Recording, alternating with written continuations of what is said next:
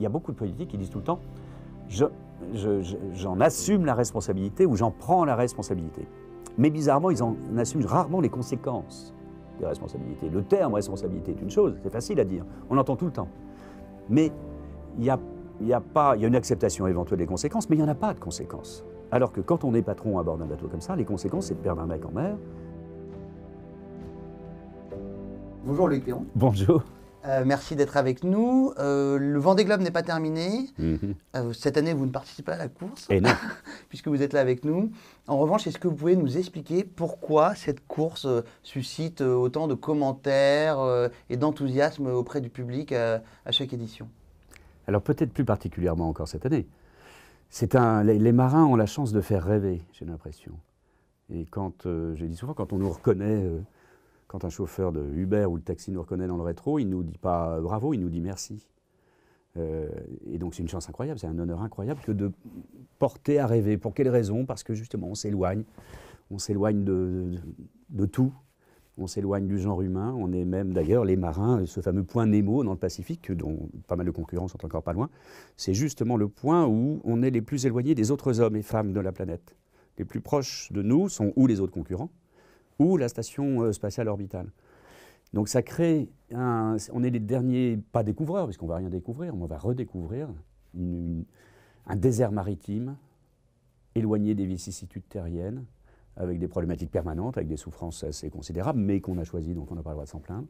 Il y a plein de valeurs assez jolies que véhiculent les marins. Il me semble que ça fait rêver, ou du moins frémir, ou du moins penser, ou imaginer. Il y a peut-être ça aussi, parce qu'il n'y a pas de public direct, même si les obligations d'envoyer des images font qu'on on est beaucoup au courant de ce qui se passe là-bas au large, mais il y a heureusement des grands silences que les terriens comblent eux-mêmes euh, en se disant iceberg, albatros, grosse vague, solitude, froid, neige, euh, souffrance, et qu'est-ce que c'est que tout ça? Pourquoi?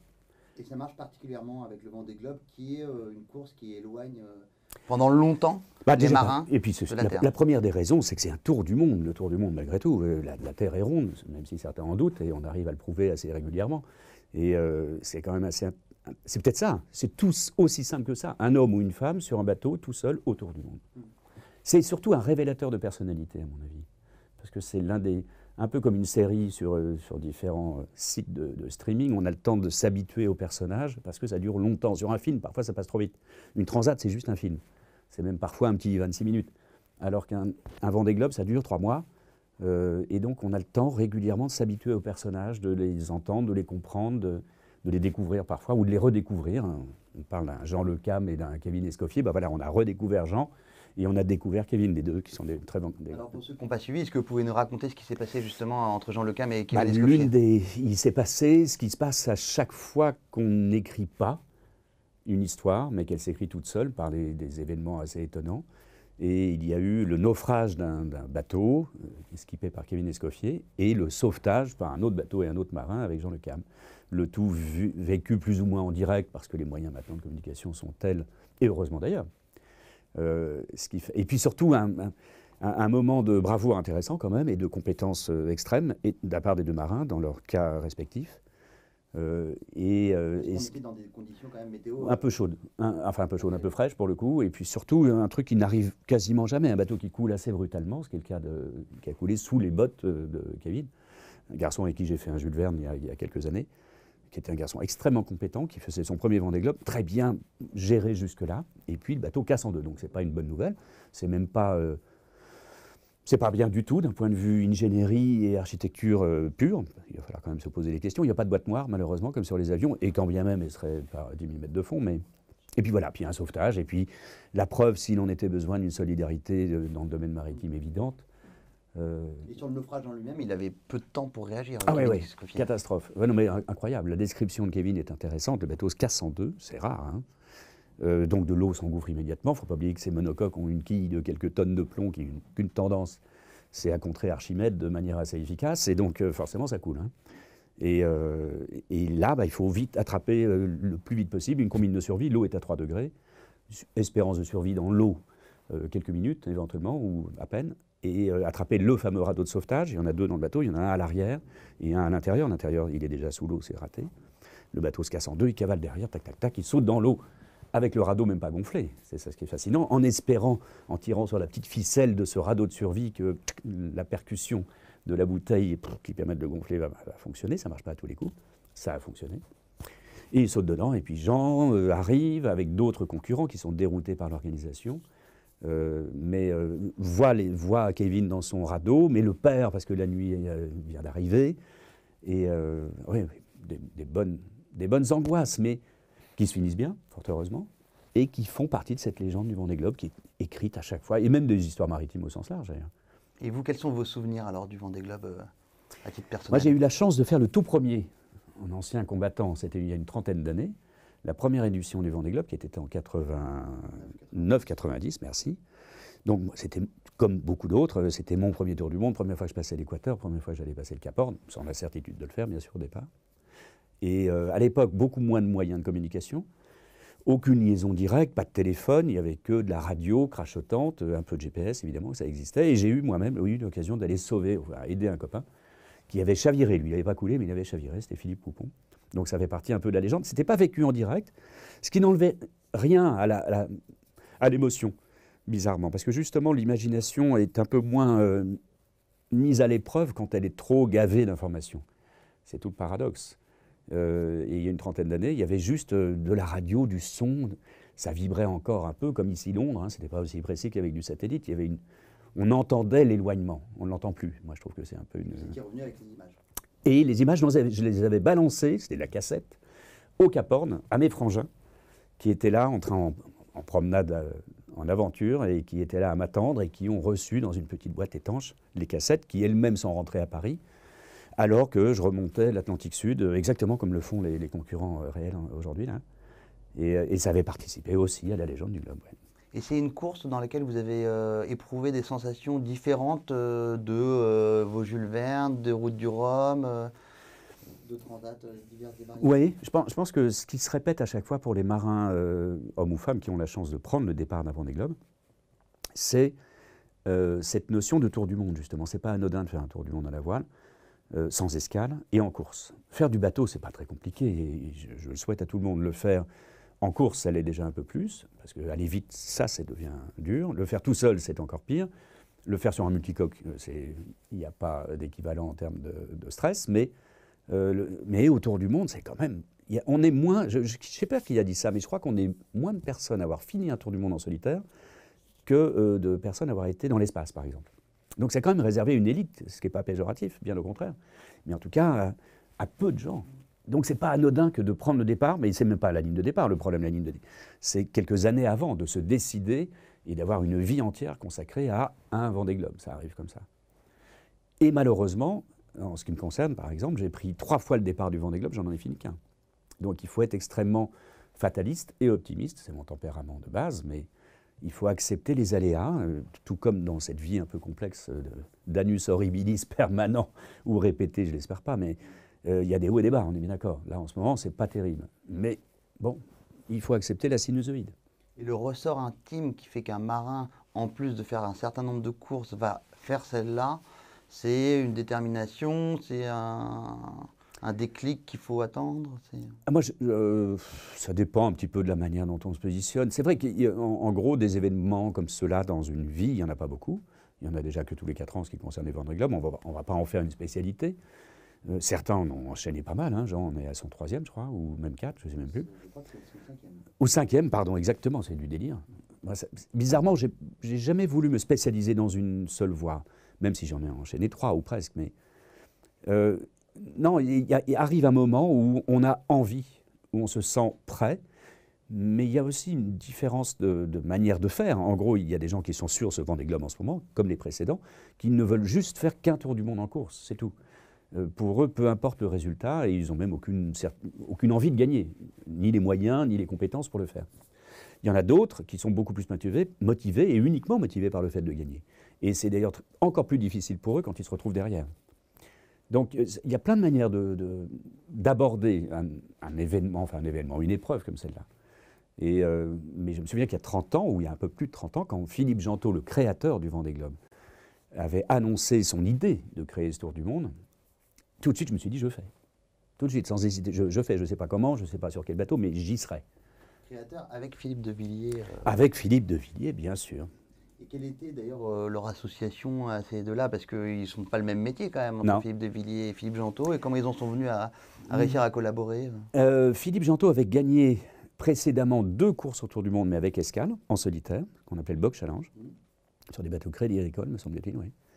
Et puis, à son retour de ce deuxième tour du monde victorieux, dans les années 85, par là, euh, pour quelle raison il a trouvé la Vendée ou un, accueil chaleureux et intelligent de la part de, ce département euh, vraiment efficace, on va dire, et en tout cas, et de Philippe de Villiers, je ne sais pas, pour être très franc, mais en tout cas, c'était la bonne idée c'est vrai, ça, ça, a définitivement assis un département à la hauteur d'une région, bizarrement. De ce point de vue-là, en tout cas. D'ailleurs, qui était peut-être moins euh, directement lié à l'imaginaire de la mer que euh, le Finistère ou. Euh, c'est vrai, mais par contre très lié à l'économie de la mer, puisque les plus gros chantiers de, France, de Beneteau, Jeannot et, quelques autres, au Sable d'Olonne, un peu partout, et La Rochelle, enfin c'est un petit peu plus sud bien sûr, mais en fait c'est un département très très actif dans le domaine de l'activité maritime. Alors vous êtes aussi avec nous aujourd'hui pour euh, ce livre formidable qui s'appelle euh, Le Dictionnaire amoureux de la voile, qui est une collection de, de chez Plomb euh, que vous rejoignez donc à votre, à votre tour. Et plus qu'un dictionnaire, c'est aussi une autobiographie.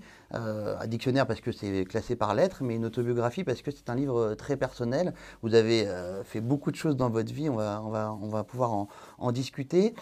Qu'est-ce qui vous a conduit à écrire ce livre et surtout à choisir ce format? C'est-à-dire qu'à l'intérieur d'un cadre un peu défini qui est celui du dictionnaire, à prendre un peu de liberté et à pouvoir euh, voilà, broder autour de votre propre carrière ce récit euh, maritime euh, vraiment passionnant. Alors tout d'abord, j'avais été, extrêmement, honoré qu'on me demande de le faire parce que quand on voit la liste des vrais écrivains et auteurs qui ont précédé et qui suivent d'ailleurs depuis pas mal d'années maintenant, donc c'était même un challenge important. C'est le genre de truc que j'aime bien de relever. Je ne me sentais pas capable de le faire tout seul. J'en avais ni le talent, euh, je n'en ai ni le talent d'ailleurs, ni le courage, et je me suis entouré euh, du talent génial de Jean Leloutouzé, qui est un de nos confrères de Libé et du Monde, que je, côtoie depuis des années. Et c'est par lui d'ailleurs que qu'est venue cette euh, sollicitation. Après, ce qui est assez intelligent chez eux, chez Plon, ça a été, il n'y avait aucune consigne, rien. Seul, seul évidemment, l'abécédaire d'essayer d'illustrer les lettres, plus les volumes et les, et la quantité euh, n'avait aucune espèce d'importance. Et après, je me suis dit, bon, c'est pas très passionnant de raconter avec nos termes abscons euh, tout le vocabulaire un peu imagé des marins. Et, et ben non. Et heureusement, c'était pas du tout ça l'idée. Et tout doucement, alors arrive un moment dans une vie, euh, palpitante ou pas, et, jusqu'à maintenant la mienne l'a été, était de cette envie un peu narcissique de se raconter. Ça traîne dans la tête de tout le monde, ne serait-ce que pour d'un point de vue d'héritage à ses propres enfants, ne serait-ce que ça. Et d'ailleurs, ce matin même, j'ai laissé l'un des exemplaires, dans, et je ne l'avais pas prévenu, dans l'appartement de mon fiston ici à Paris, euh, où j'ai dormi. Il n'était pas là, et avec une dédicace de son papa pour son fiston. C'est un peu ça. C'est un peu un, testimonial, en fait, des aventures maritimes qui, sont, se passent souvent loin des yeux, mais près des cœurs, on l'a dit à propos de, des Vendée Globes. Et arrive un moment, on a envie de les mettre sur le papier. Et c'était un bon moyen bizarrement, de se retrouver avec ces, ces personnages, avec euh, ces moments, avec euh, des Florence Artaud, des Laurent Bourgnon, avec des, gens qui ont euh, participé, avec qui j'ai vécu une vie intéressante de mon point de vue, j'espère, et qui peut intéresser les lecteurs potentiellement. Et puis ça peut apprendre des choses un petit peu plus personnelles, c'est vrai. C'est pas une question de se confier, mais, c'est intéressant de se coucher sur papier bizarrement. Les marins font des phrases, mais quand ils les couchent pas sur des pages blanches, ça peut être marrant. Alors dans la galaxie des personnages intimes, on retrouve notamment votre père, hmm. qui est capitaine de marine marchande, qui euh, présidait aux destinées d'énormes pétroliers, ah euh, euh, notamment. Est-ce que vous pouvez nous raconter un peu ce personnage, et notamment son chien, cette histoire incroyable de l'arrivée à, Portland de mémoire? Alors le commandant Perron est un monsieur disparu malheureusement depuis longtemps, qui avait des sourcils un peu comme les miens. J'ai hérité au moins de ça. Ça vous fait un point commun avec François Fillon? Ça nous fait un point commun, vraisemblablement avec François Fillon, grand capitaine d'industrie que l'on sait.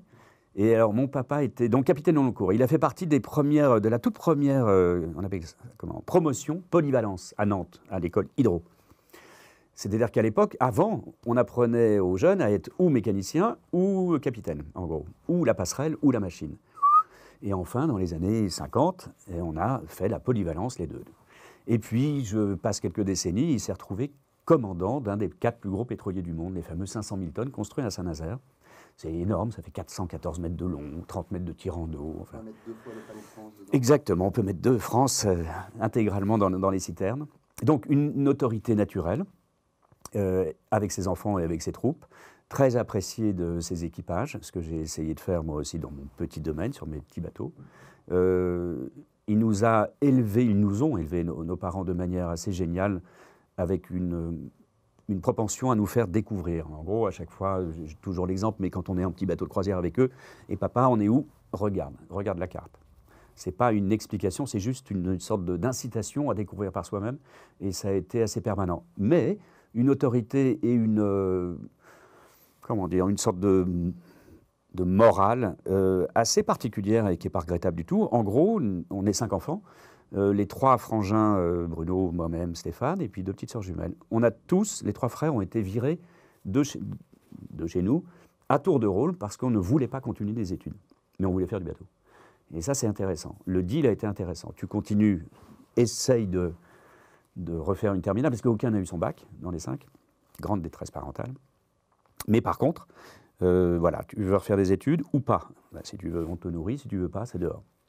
Et donc à 18 ans, je me suis retrouvé dehors, mais avec un capital euh, évident, non pas, non pas d'héritage, absolument pas, rien, mais rien, pas, un centime, rien du tout, mais une éducation qui m'a permis bah, d'avoir envie de découvrir, tout simplement.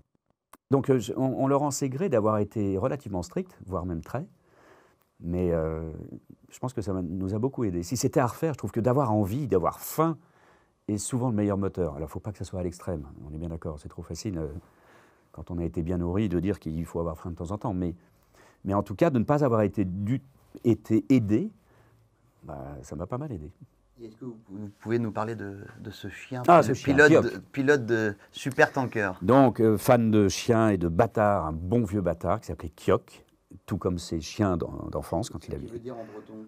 J'en ai aucune idée. ah, Je crois que vous le dites dans le livre. Bah, je m'en souviens plus du tout. Si, si, vous dites la traduction, j'ai oublié aussi, mais euh, Kiok, mais- allez donc, tu vois, comme quoi l'amnésie a du bon. nos amis téléspectateurs Nous dirons, nous nous corrigerons immédiatement. en, en cherchant sur Internet. Et le Kiok, oui, alors était très régulièrement embarqué à bord des pétroliers, parfois par hélicoptère au large de Cape Town, comme les équipages, avec ses équipages un peu partout.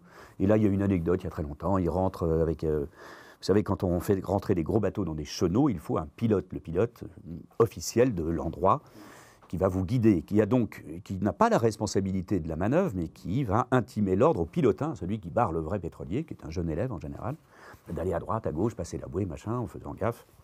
Et euh, il y a un pilote américain qui est assez pas très drôle, et euh, à bord, euh, il demande toutes les cinq minutes à ce que le pilotin soit changé, parce qu'il ne convient pas, il trouve qu'il réagit mal. Donc pilotin numéro un, mon père commandant qui est juste derrière dit, bah, un tel prenait la barre. Le pilote américain est toujours pas content, un tel prenait la barre. Et le pilote, pour la troisième fois, dit, bah, je suis désolé, celui-là n'est pas bon. Et mon père regarde derrière et dit, bah, il ne me reste plus que le chien, Kiok prend la barre. Et c'est vrai que le chien en question, qui était parfaitement un chien de cercle, avait l'habitude de prendre la barre d'un des plus gros pétroliers du monde, ce qui n'était pas le cas en fait, c'était, il était plus petit. Et là, ça a failli être un incident diplomatique intéressant parce qu'une entrée d'un pétrolier dans des eaux américaines, entre des bouées et des rives hein, pas très larges, barré par un, un jeune chien français, c'est pas toujours accepté.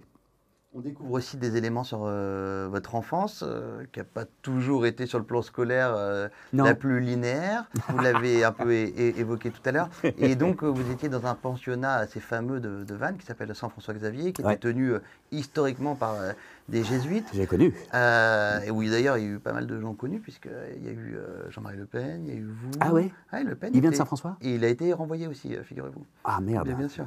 J'espère que c'est le seul point en commun. Euh, Il y a même votre serviteur qui est passé. Ah oui, Euh, ouais, comme ça il y a des gens bien. voilà. Mm. Euh, Est-ce que vous pouvez nous raconter justement votre expérience à, à Saint-François-Xavier? L'un- des, des meilleurs souvenirs, c'est que le jour, euh, meilleur, en tout cas, symbolique souvenir, le jour où ils m'ont viré, les jésuites, pour le coup, le père jésuite, le père Ramel, qui était un, un- un monsieur bien. Euh, pendant- je me souviens que pendant trois ou trois ans ou quatre ans, j'ai passé là-bas, c'était Perron par-ci, Perron par-là. Et le jour où on se fait virer, c'est Loïc, tu fais tes valises. C'est qu'on vous appelait par votre nom de famille en temps régulier. Ouais. Et puis le prénom, c'était le, c'est au Le- moment où. le moment des tempêtes. Oui, mais non, au contraire, peut-être. C'est très symbolique de l'éducation jésuite, me semble-t-il. Mais euh, quelque chose de bienveillant finalement. À la fois bienveillant, toujours un petit peu sournois, je trouve, malgré tout, là, on le sent bien. mais par des moyens détournés d'essayer d'arriver à quelque chose de, de- de positif, faut espérer. Non, moi j'ai bien aimé parce que c'était un collège de, enfin un pensionnat pour le coup. C'était un peu ambiance choriste. hein. Quand je suis arrivé en troisième, je me souviens très bien. Les, non, alors ça va faire un peu idiot euh, enfin, en face des plus anciennes générations qui ont bien connu ça, mais c'est vrai que là, il y avait encore des fameux dortoirs sans aucune cloison, quatre rangées de lits, un pion à chaque angle, euh, derrière des petits rideaux blancs, exactement, et on était, je sais pas, une centaine là-dedans. Oh oui, quatre rangées de vin au moins. Et pas un bruit, rien du tout. Le sol en lino. À la première nuit, j'ai, euh, je versais quelques larmes quand même. C'est vrai, notre, notre maman nous manque dans ces cas-là. Mais vous avez même fait du bateau là-bas.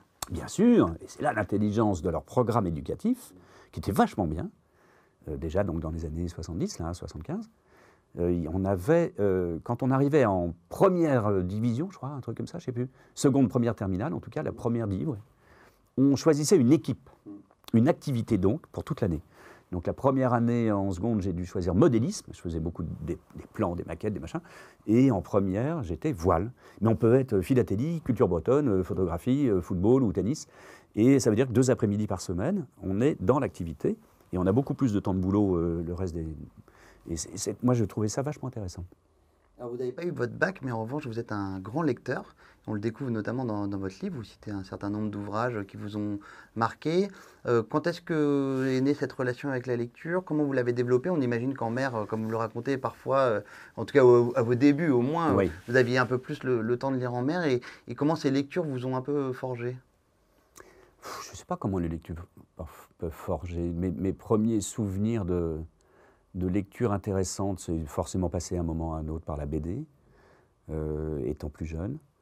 Euh, la lecture obligatoire scolaire euh, m'a rarement passionné, parce qu'à partir du moment où elle est imposée, elle est, souvent justifiée, mais, pas toujours agréable. Et puis après, en mer, en course, non, c'est pas le meilleur endroit pour lire, on est bien d'accord. Par contre, mes dernières transatlantiques, j'ai relu énormément, parce que je les ai faites sur des bateaux à l'ancienne, sur le Penwick 2 et, et le Petit Jaune. Et là, euh, la lenteur relative de ces bateaux, très, euh, la, vraie lenteur, fait que ce sont des endroits idéaux pour bouquiner. De tout. Ah oui, mon petit Oui, le, petit jaune, il s'agit de Happy, qui est donc le sister ship, c'est-à-dire le, le bateau euh, jumeau euh, de euh, celui qui avait gagné euh, La première Route Route du du Rhum en Rhum, 78, voilà. en 78 par Mike Birch, et qui lui s'appelait Olympus, je crois. Exactement. Et, et donc vous avez décidé, lors de votre dernière route du Rhum, de refaire la course comme euh, euh, 30 ans plus En tôt. fait, c'était ouais, une décision il y a une dizaine d'années de rendre hommage à deux piliers de ma vie maritime. Tabarly d'un côté, que tout le monde connaît, j'imagine, et Mike Birch, que moins de gens connaissent, mais c'est bien à tort, qui était ce premier vainqueur de première roue du Rhum en 78. Et j'ai navigué beaucoup avec Mike, très peu avec Eric. Le chêne d'un côté, le roseau de l'autre. Ce sont deux confrontations intéressantes de manière de, naviguer.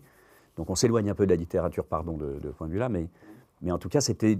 Et, pour leur rendre hommage, bah, j'ai eu la chance, c'est vrai, parallèlement, de gagner aussi la Transat anglaise, comme Tabarly. Je l'ai gagné trois fois, lui, il avait gagné deux fois. Et de gagner cette route du Rhum aussi, comme Birch. Voilà, donc c'était intéressant de refaire ces deux courses-là sur les bateaux sur lesquels, les bateaux mythiques sur lesquels ils y avaient participé.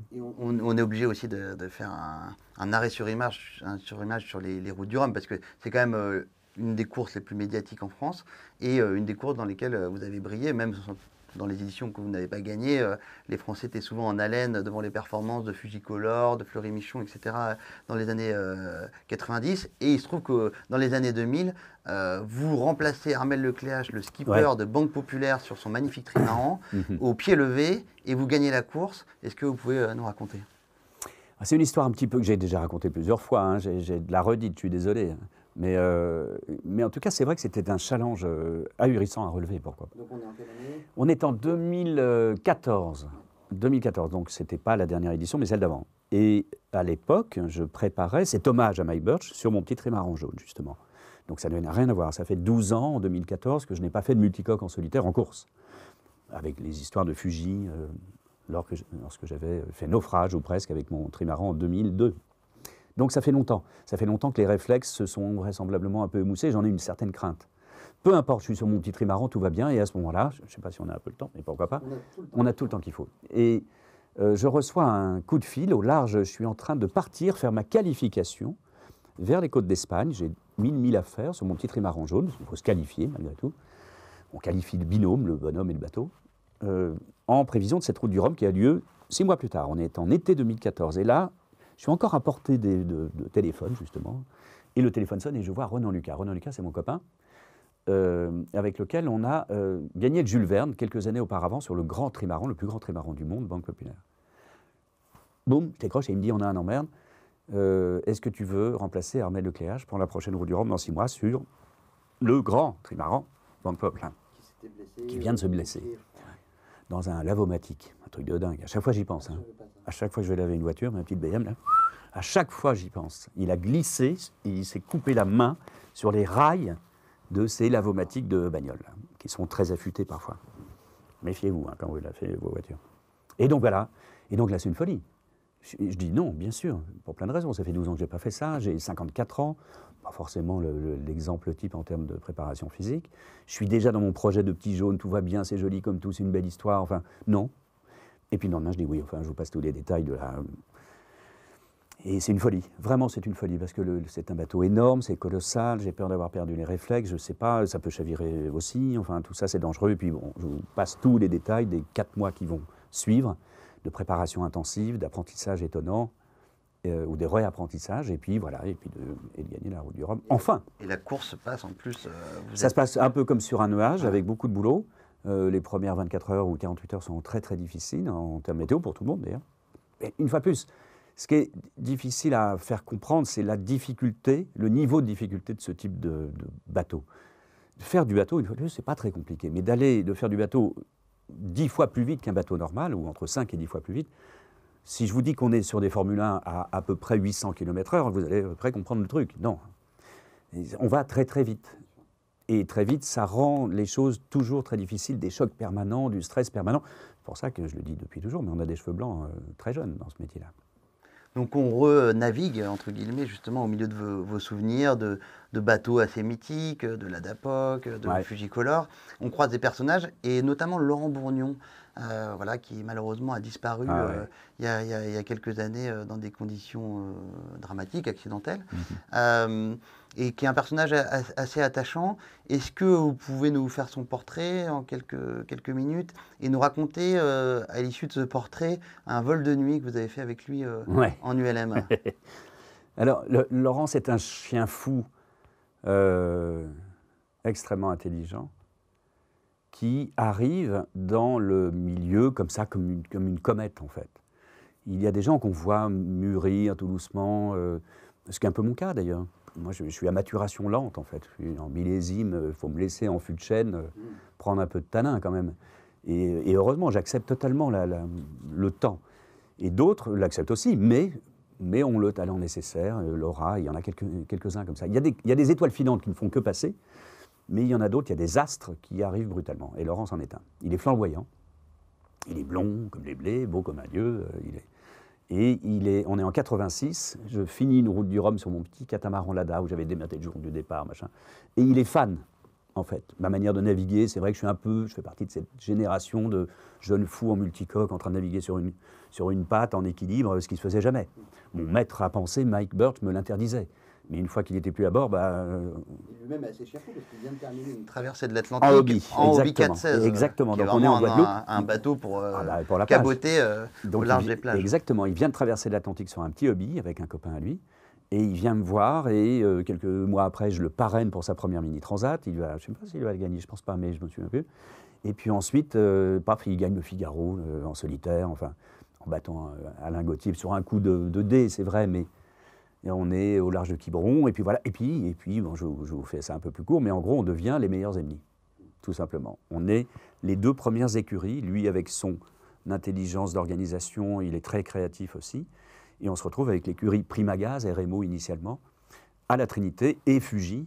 On est vraiment les deux, je ne vais pas dire euh, Mercedes et Ferrari aujourd'hui, mais enfin, parce que Ferrari n'est pas terrible, mais enfin, voilà, les deux grandes écuries de pointe qui, derrière, derrière elles, ont on crée un peu d'émulation, c'est vrai, mais on domine tellement euh, les débats en multicoque à l'époque, ces fameux trimarans de 60 pieds avec lesquels on fait des routes du Rhum, des tours de l'Europe, des courses en équipage, des grands prix.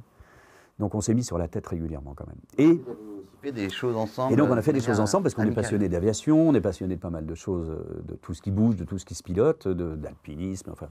Et on s'est retrouvé un jour dans un trophée Volvic. Moi j'étais avec Florence Artaud d'ailleurs, il me semble, on était en binôme. J'étais avec Mimine. Et lui avec Isabelle Patissi, me semble-t-il, une reine de la grimpe. Et on est revenu en, ULM. Il faisait beaucoup d'ULM, moi aussi d'ailleurs. Et en vol de nuit, c'était pas tout à fait autorisé par la loi. Et euh, on voulait se poser à Vannes, euh, mais sans déclencher les feux. Enfin bon, des aventures de jeunes, de jeunes fous, mais avec du talent. Vous vous souvenez où vous étiez euh, quand vous avez appris son décès? Du tout. Ou sa disparition en tout cas? Non, je me souviens plus. Je me souviens d'avoir revu Yvan, son frère. On s'est revu régulièrement, heureusement, le pauvre vieux. Mais pour être. Vous vous souvenez en tout cas les sentiments que vous avez ressentis? Oh ouais, c'est comme, à chaque perte, évidemment. La, chose bizarre avec les disparitions, et ses propres marins d'ailleurs, et il en a respecté une partie de la légende, tout comme Tabarly, euh, c'est qu'ils sont disparus. Mon copain Polo Vatine du Havre euh, aussi. ils ont eu cette coquetterie de disparaître et pas de mourir. Karadec Et Loïc Karadec, la même chose. J'ai perdu plein de copains, Daniel Gillard, euh, beaucoup comme ça, en mer. Alors, je le souhaite à personne, évidemment, et c'est idiot de dire ça, mais allez, gardons le côté flamboyant de l'histoire. Voilà. C'est-à-dire qu'il n'y a pas de deuil, puisqu'il n'y a pas de. Alors, d'un point de vue assurance pure, c'est même complexe, d'ailleurs, parce que les, nos fameux assureurs, qui ne sont pas forcément toujours des amis, euh, n'aiment pas trop quand on disparaît. Ils aiment bien quand on est mort, et quand on en a la preuve. Bon, c'est un langage un peu. Ça ajoute. Euh, ah, ça ajoute, ça ajoute. Sinon, il n'en a pas besoin. Ça ajoute pas à la légende, mais. Euh, mais vraiment un personnage très important en fait, hein, qui, a, qui, a, beaucoup fait avancer les choses. Il gagne la route du Rhum, euh, il fait...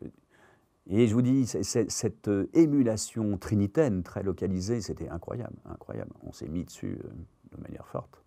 Et pour connaître un peu le coin, effectivement, quand il y avait les deux trimarans qui étaient, qui étaient hackés, il y avait les deux trimarans les plus compétitifs du plateau qui étaient voisins. il y a un autre fil rouge dans, votre livre, c'est la Coupe de l'Amérique. Hmm vous êtes, un des rares Français à avoir côtoyé des, ah des, équipes, euh, en tout cas sur la longueur. Il y, en a euh, beaucoup, hein. il y a beaucoup de Français impliqués. Mais, euh, mais vous, vous l'avez fait sur le, temps long, justement, et dans différentes équipes. Puisque vous avez navigué avec, avec les Suisses, avec les Suédois, que vous avez vu un peu justement le, point de bascule avec l'arrivée des foils dans, dans, cette compétition. Et ce qui est intéressant avec la Coupe de l'Amérique, c'est ce que ça dit de notre modèle industrialo-culturel. Est-ce que vous pouvez nous expliquer finalement quelles conclusions vous tirez euh, de la manière dont la France euh, s'engage ou surtout euh, ne s'engage pas dans cette épreuve? Qui est, rappelons-le, pour ceux qui ne le savent pas, la plus vieille épreuve sportive du monde Exactement. Elle a 150 ans. Ça a démarré en Angleterre, ça s'appelait la Coupe des Sanguinés, et puis il y a un bateau qui s'appelait America, qui, il y a plus de 150 ans maintenant, a remporté cette coupe et l'a ramenée aux États-Unis. Elle est restée là-bas pendant 123 ans, a été remportée par les Australiens, est revenue aux États-Unis. Les Suisses, euh, les Kiwis l'ont gagnée, et puis les Suisses, et je me suis retrouvé impliqué dans cette histoire de coupe bien avant d'ailleurs, mais à un moment avec Alinghi, cette équipe suisse du milliardaire Ernesto Bertarelli.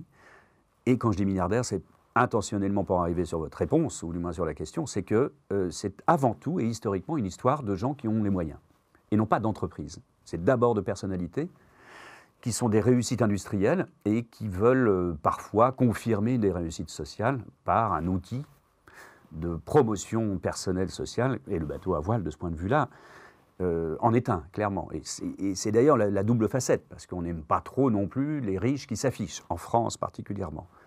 Donc c'est vrai que le milliardaire français a tout intérêt à rester caché.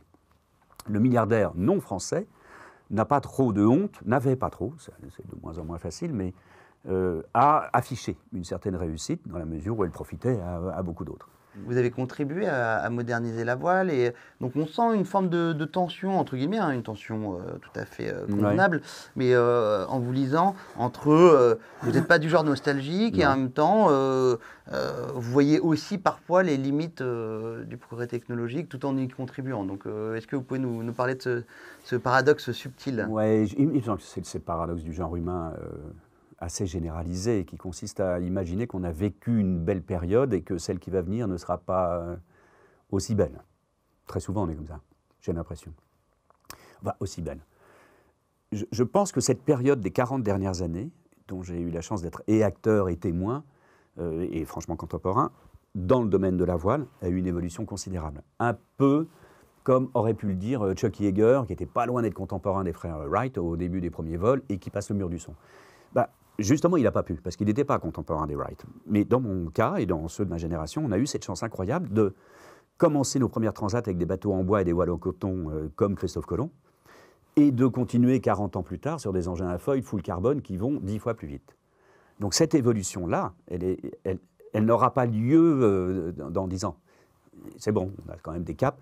Donc il y a eu une progression sidérante, mais ce qui n'empêche pas que euh, cette culture maritime que j'ai eu la chance de, vivre sur ces 40 dernières années ne fait pas, n'est pas constituée que des derniers éléments de bateaux qui volent uniquement.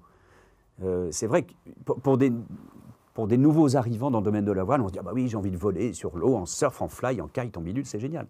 Certes, mais d'avoir connu les vicissitudes d'un bateau qui va chavirer, de, de l'équilibre instable, de, de l'optimisme, ce fameux, cette petite caisse en bois que je conseille à tous les parents de foutre leurs enfants là-dedans et de leur foutre la paix surtout, pour qu'enfin ils aient un sentiment de liberté et de direction de leur propre vie, euh, la voile est une très belle école de vie de ce point de vue-là. Pour autant qu'on n'ait pas envie d'aller vite tout de suite. Une fois de plus, c'est de la maturation lente. Il faut. Je pense que la culture maritime est importante à avoir aussi. Le meilleur moyen, on dit souvent, de, voir l'avenir, c'est de respecter l'histoire. Donc de s'imprégner de lecture, justement. Je suis fasciné, moi, par les architectes qui étaient en avance sur leur temps, mais pas seulement, par l'architecture navale. En fonction des lieux, en fonction des migrations, l'architecture navale de la Polynésie, enfin de l'ensemble de, toute la population pacifique d'il y a 2000 ans, c'est exceptionnel en termes de marins.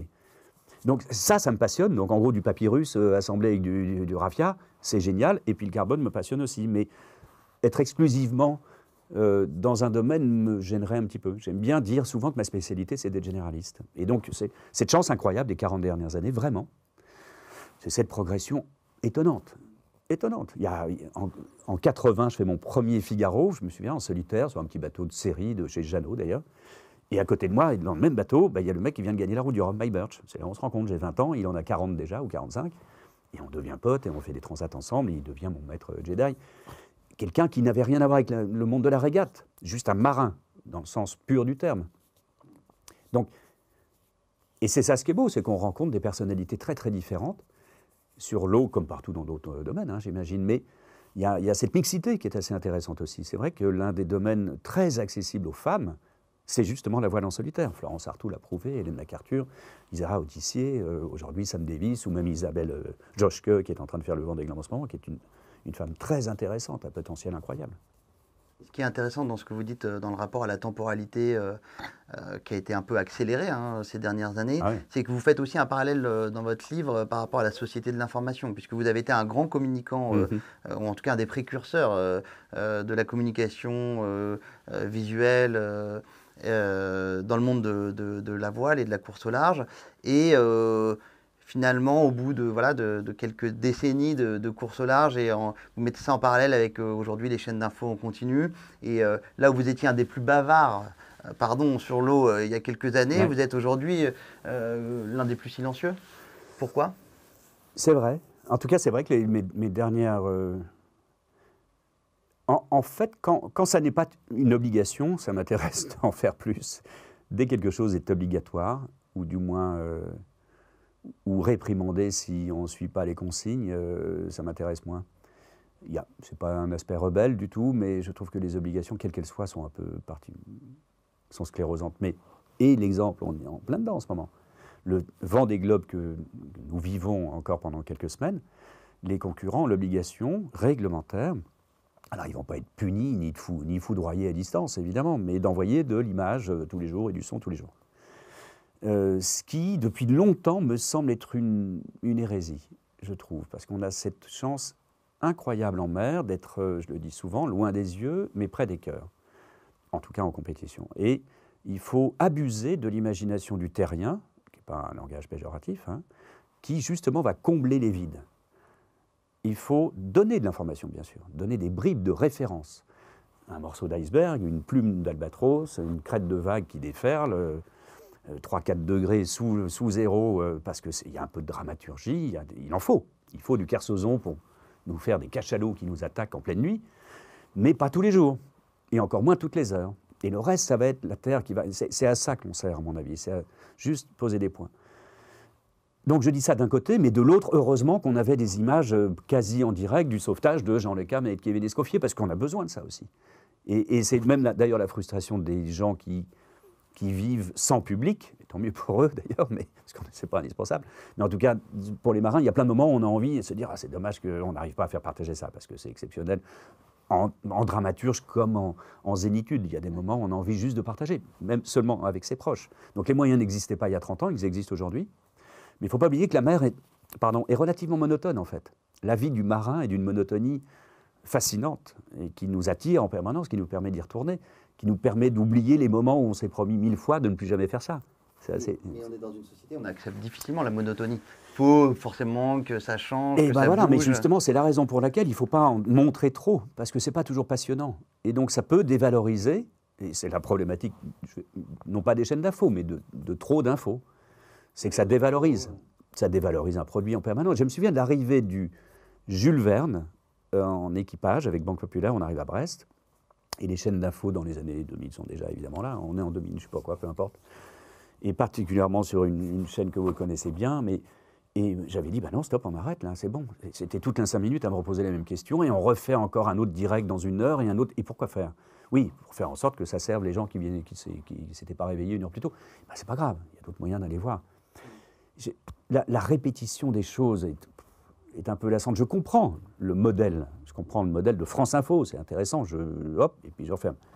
Bilan, moi, je, suis désolé, mais malheureusement, ça pousse beaucoup de, personnes à se, à se recroqueviller, parce que c'est amoncellement de mauvaises nouvelles la plupart du temps en plus. C'est ça le problème. C'est ça le problème de l'information. Et puis au-delà de l'information, on a, l'impression que vous êtes un peu l'apôtre de la suggestion, c'est-à-dire que tout ne doit pas forcément être montré. Tout, Évidemment. Il faut, un compte à soi, il faut, ah, de l'intimité. Alors c'est une autre chose, et c'est vrai que j'exprime, j'essaye d'exprimer un petit peu dans ce livre, c'est que il y a plusieurs manières de servir une cause. Et la, voile ou la mer est une très belle école de vie, me semble-t-il. Il faut plusieurs acteurs et plusieurs médias pour pouvoir, ou personnes en tout cas, pour pouvoir le, le faire. Il y a des dramaturges un Kersozon, Olivier, que j'apprécie, que je connais depuis que j'ai 12 ans. Euh, et, et dont je fais l'éloge et la critique un petit peu aussi, parce que ce n'est pas forcément le meilleur marin du monde, mais c'est l'un des marins qui a le plus servi la cause. En mettant un peu d'embrun dans les foyers parisiens, dans l'humour euh, très parisien, pourquoi pas?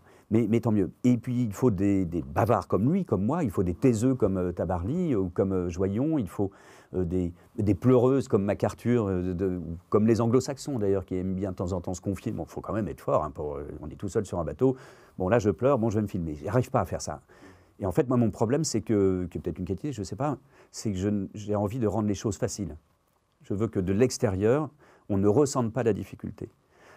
Tout comme un, bon joueur de tennis ou, de golf, ça paraît facile. Le geste est parfait on a l'impression qu'on va pouvoir le faire tous les jours. Euh, c'est un peu bizarrement ce que j'ai envie de retransmettre. Une jolie trajectoire. Euh. Oui, le truc propre, sans éclaboussure, le truc silencieux, le truc élégant. Pas de gesticulation.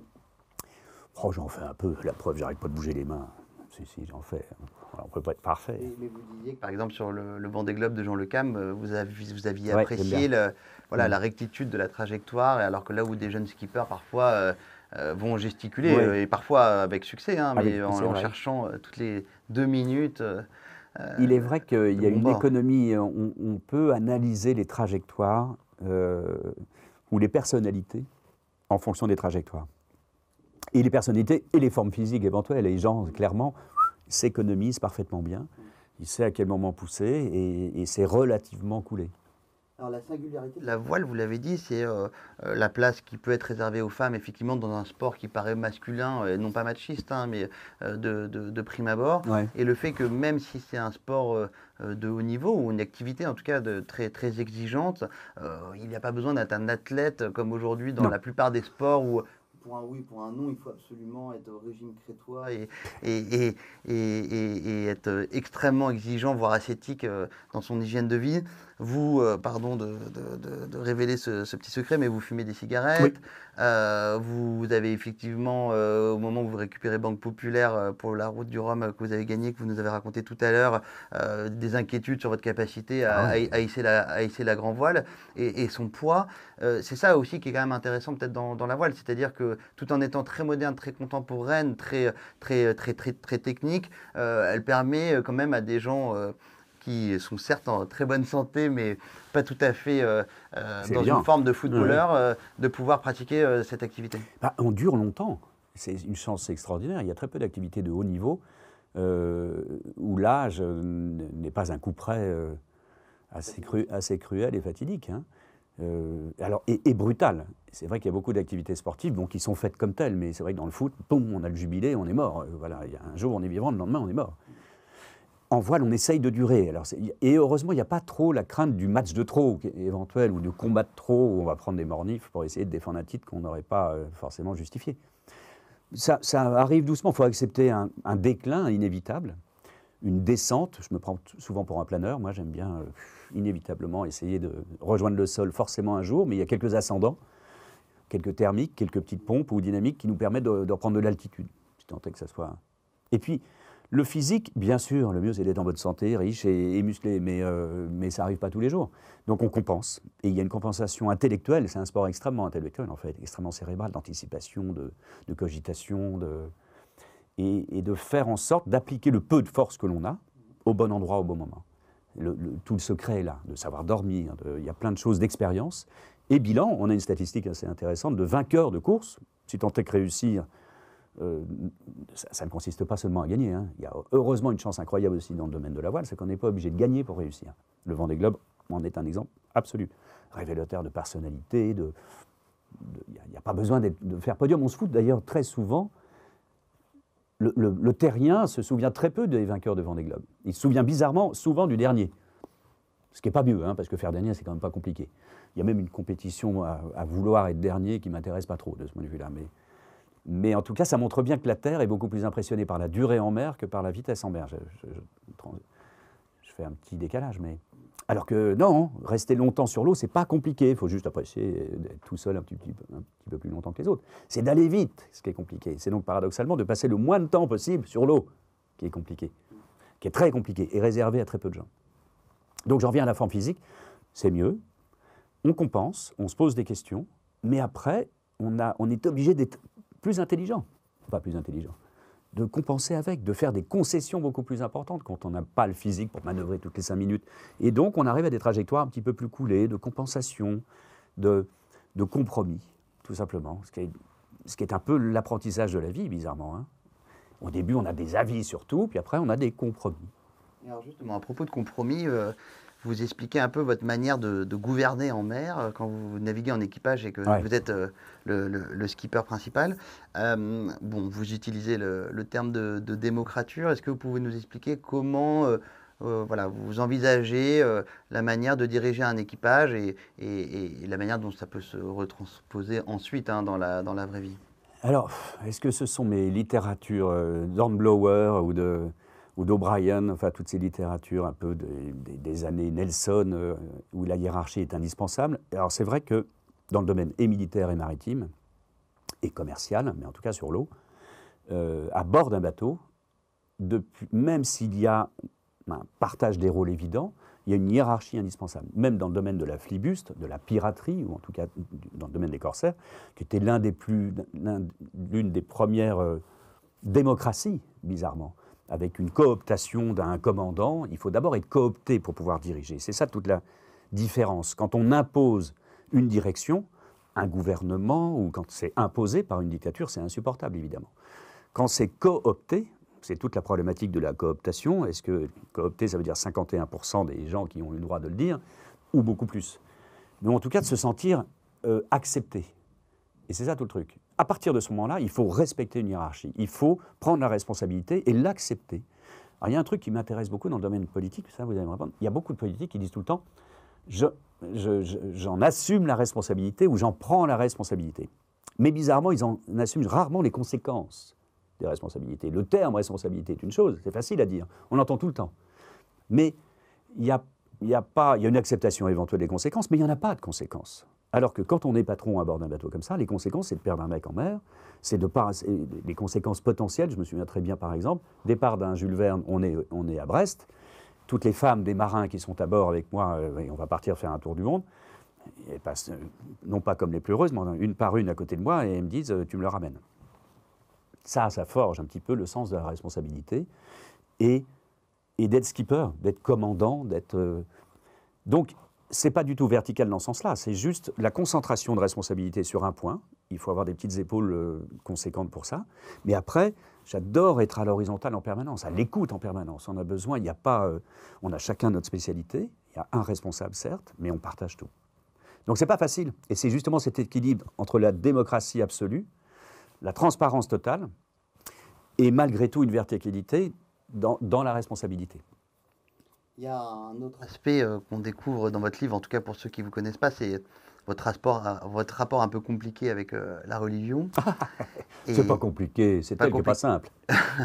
et euh, c'est assez euh, amusant chez vous parce qu'il y a à la fois euh, une vraie réflexion métaphysique, euh, ne serait-ce que de par votre activité, votre rapport à la mort, et en même temps, voilà, un, quasi anticléricalisme et, et, en tout cas un rapport compliqué avec Dieu. L'idée de Dieu. Les dieux. Oui, les, dieux, oui, oui, oui, oui. oui. à la question éventuelle de savoir si Dieu a créé l'homme ou inversement, j'ai la réponse, et puis c'est tout. Mais parce que c'est un besoin, c'est tout.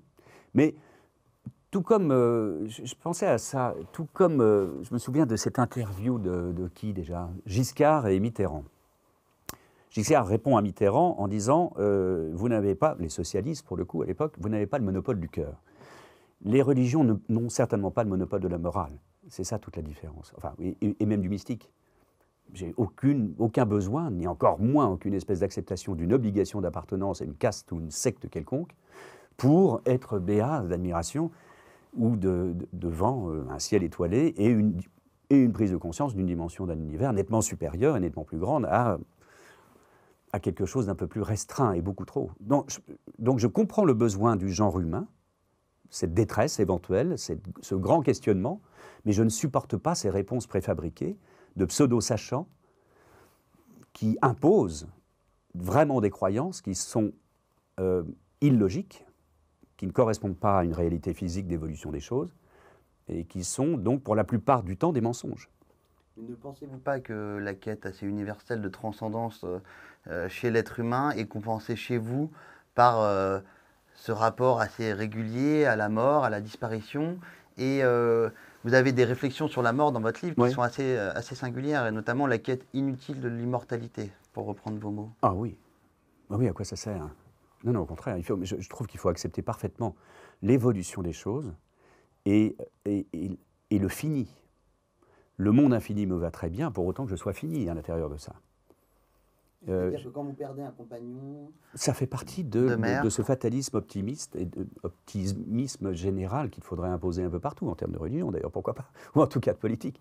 Mais il, me semble, oui, je, suis très fataliste, c'est tout. Il y, a, il y, a, un temps pour tout, et si je perds des membres de ma famille demain, et eh bien voilà, ce sera bizarrement écrit.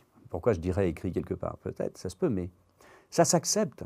Je, je, trouve que on a. Comte Sponville, d'ailleurs, qui est un collègue de bureau, parce qu'il a, il a signé il y a peu de temps quelque chose sur Montaigne, je ne connais pas ce monsieur, mais j'apprécie beaucoup, a, a, fait quelques papiers depuis un an là, sur cette. Euh, cette peur de la mort, cette, non, cette, cette absence d'acceptation de la mort aujourd'hui, sont assez. Et je suis incapable de répéter ce qu'il va dire parce qu'il le fait mille fois mieux, évidemment, que n'importe qui d'autre. Et je vous conseille. On l'a beaucoup vu d'ailleurs. Euh, c'est des débats qui ont été nourris par. Euh, non, non, mais ça a été des débats qui ont été nourris par euh, justement la, pandémie actuelle, c'est-à-dire une société qui n'accepte pas la mort, qui est effrayée un peu démesurément par la mort. Ce n'est pas votre cas, vous, Luc Perron? Non, mais on, est en déresponsabilisation permanente depuis des, quelques décennies maintenant, imposée ou, ou, justifiée, peu importe, par nos assureurs, nos avocats, nos gouvernements. On déresponsabilise, on légifère au plus bas niveau. Je, pense à une chose, j'ai eu la chance de faire de la compétition automobile. J'étais un petit pilote du dimanche, et non pas un conducteur. C'est un petit peu comme... Euh, je, mélange un peu tout, vous allez faire le tri, vous inquiétez pas. Mais en gros, quelqu'un euh, qui, quand je signe mes bouquins en ce moment, dit Ah bah moi aussi je fais du bateau. Bon, il ne viendrait pas à l'idée d'aller voir un pilote de F1 en disant Moi aussi j'ai une voiture. Donc déjà. Mais en bateau, on a cette chance de partager quand même un univers, euh, malgré tout, avec des valeurs qui sont communes, quelle que soit la manière de l'aborder. J'ai perdu le fil de mon truc. Merde, j'étais parti sur un truc intéressant, je crois. Bah, c'est par rapport à la, la- la- comment dire, le- le- la manière dont la société contemporaine est effrayée par la mort démesurée. Et voilà, et on déresponsabilise dans tous les domaines parce qu'on légifère. Je vais vous donner un autre exemple très concret. J'ai eu la chance de faire euh, 50 traversées de l'Atlantique, 4 tours du monde. Mais j'ai eu l'obligation, il y a quelques semaines, de passer mon permis hauturier. Et enfin, j'ai le droit maintenant d'aller au moteur à plus de 6000 des côtes. Donc ça montre bien qu'on légifère pour tout le monde, et c'est logique, et on légifère pour le dénominateur commun le plus bas, enfin le, moins compétent, le plus... euh, on, passe notre temps dans le TGV à chaque arrêt à nous dire attention en descendant. La porte va s'ouvrir toute seule, pas descendre quand le train est en marche. À, marquer sur les micro-ondes, mettez pas des chats pour, le- pour les sécher. C'est dramatique. On déresponsabilise le genre humain en permanence, sous couvert de le protéger. Mais cette protection réglementaire, légale, euh, sans laquelle, malheureusement, un maire euh, du, moindre patelin, si un panneau de basket se pète la gueule, va aller en prison. Tout est à l'avenant, tout est l'avenant. Parce qu'il va être attaqué par une famille du défunt éventuel. Ah, monsieur le maire, le panneau est tombé sur mon fils, il est mort. Bon, bah, dommage, on est bien d'accord. Mais il faut, je, trouve, moi je suis, sincèrement. Alors c'est vrai que c'est une déformation professionnelle d'un marin tout seul qui a l'obligation non pas d'être bon partout parce que c'est pas faisable, mais d'être mauvais nulle part. Voilà, quand on est tout seul sur un bateau, bah, c'est qu'on l'a choisi. C'est une chance et même un luxe, on n'a pas le droit de s'en plaindre. Mais il faut gérer. Et en plus, sur un bateau, quand on veut dire euh, stop, bah, on peut pas dire stop, il faut continuer. Il n'y a pas de facilité. Et je m'emporte un peu, je remarque ça. Mais c'est vrai que je n'aime pas cette. ce- on, ramollit. On ramollit tout. Il n'y a, a plus de décision. Et, et c'est quand je vois, même dans la rue, je comprends, mais là, j'avais envie de respirer un petit peu tout à l'heure en marchant dans Paris. Là, j'ai pas de masque. Oh, les regards suspicieux, mais c'est Vichy, là. Oh là là. On est où, les mecs? Et ça va, c'est bon, c'est bon. Et, il y a de l'air frais. euh. Je comprends, hein. Il y a des grandes problématiques planétaires et c'est difficile de gérer une meute de petites fourmis que nous sommes. Mais on en perd les individualismes totalement. Les... Donc, euh, à la fois, je ne suis pas non plus d'accord avec nos fameux zadistes, les, tous les punks à chiens qui vont faire les cons là en Bretagne. Et... Enfin, pas d'accord. Il n'y a pas besoin de se rebeller. Il n'y a pas besoin de faire exprès, de faire contre. On est bien d'accord. Mais. Ça devient encadré, quoi. C'est- C'est c'est chaud, hein. c'est chaud, je trouve. C'est vrai. hein. Alors justement, à contrario, pour euh, ceux qui en ont oublié la, la saveur, est-ce que vous pouvez nous rappeler euh, quel goût a l'aventure, en fait, pour l'être humain? Mais l'aventure, c'est de traverser la rue aujourd'hui. C'est vrai, sans masque. Oh, c'est chaud, hein. Il y a les caméras. euh, En fait, on. la- L'aventure, elle est intérieure. Beaucoup, beaucoup l'ont revécu, vraisemblablement, depuis quelques années, et surtout cette dernière annus horri- horribilis. Euh, et, je pense que c'est important, ça. La lecture de ce point de vue-là est intéressante. C'est vrai qu'on peut lire, euh, on peut partager des aventures euh, intellectuelles, pourquoi pas. Et puis surtout, peut-être s'intéresser aux autres. La vraie aventure, c'est de s'intéresser aux autres, vraisemblablement. Moi, je suis passionné par les gens qui font bien leur métier. Vraiment. Et ce n'est pas pour vous envoyer des fleurs, mais j'aime bien. J'aime bien arriver quelque part, puis sentir qu'il y a, il y a du peps, il y a du machin, et il n'y a pas besoin de traverser l'Atlantique ou d'aller sur la Lune pour être un vrai aventurier, pas du tout. Et il, il me semble que... Il ne faut pas être omnibulé par le risque, il ne faut pas être... Non, euh, mais c'est pas du tout le goût du risque qui, me permet ou qui m'a permis d'en arriver ou de faire tout ça. Pas du tout. J'aime bien.